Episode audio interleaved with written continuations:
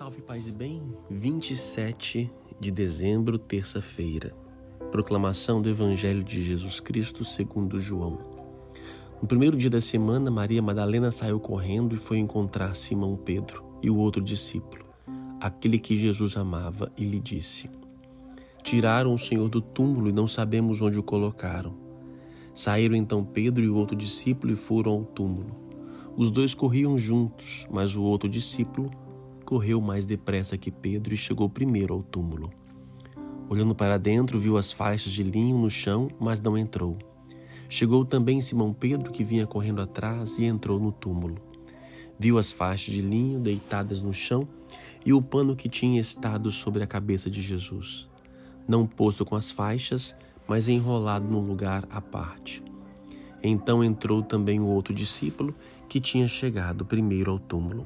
Ele viu e acreditou. Palavra da salvação.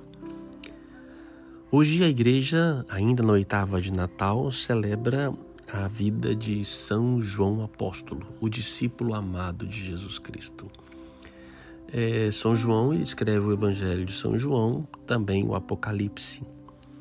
E a igreja também o coloca porque nessa semana nós celebramos o nascimento de Jesus mas João é aquele que fala também da eternidade de Jesus. Celebramos o nascimento de Cristo na terra, que nós chamamos de encarnação. Deus toma carne, assume a carne humana. Mas João é aquele que nos fala que Cristo já existe eternamente.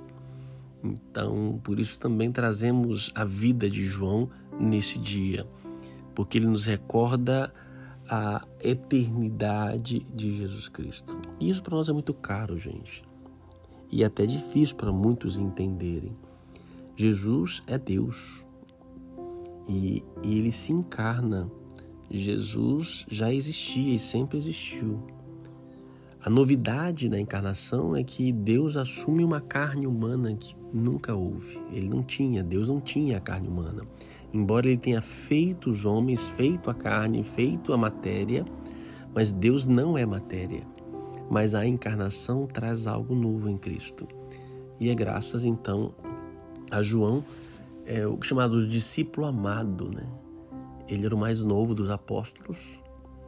No relato aqui da, da ressurreição de Jesus Cristo, vai ele e Pedro, ouvindo depois Maria Madalena, eles vão correndo até o túmulo. Só que João não entra. Por quê? Respeito a Pedro. Pedro que deveria ser o primeiro ali a entrar. E, João é também chamado de filho do trovão. Né? Ele com seu irmão, filho do trovão. Ou seja, era uma tempestade, era um, uma força tremenda, inquieto, talvez o seu temperamento. É, e é o último a morrer dos apóstolos. E dizem que é o único que não foi martirizado, mas morreu realmente da velhice, das doenças da velhice, e morre numa ilha, ilha de Patmos, na Turquia hoje. E esse é o homem amado, foi um dos mais próximos de Jesus Cristo. E talvez por isso ele traz coisas é, de uma teologia aprofundada. É o último a escrever, até por isso também nos dá uma maturidade, ele, ele amadurece, ele reflete, é o único que faz uma teologia.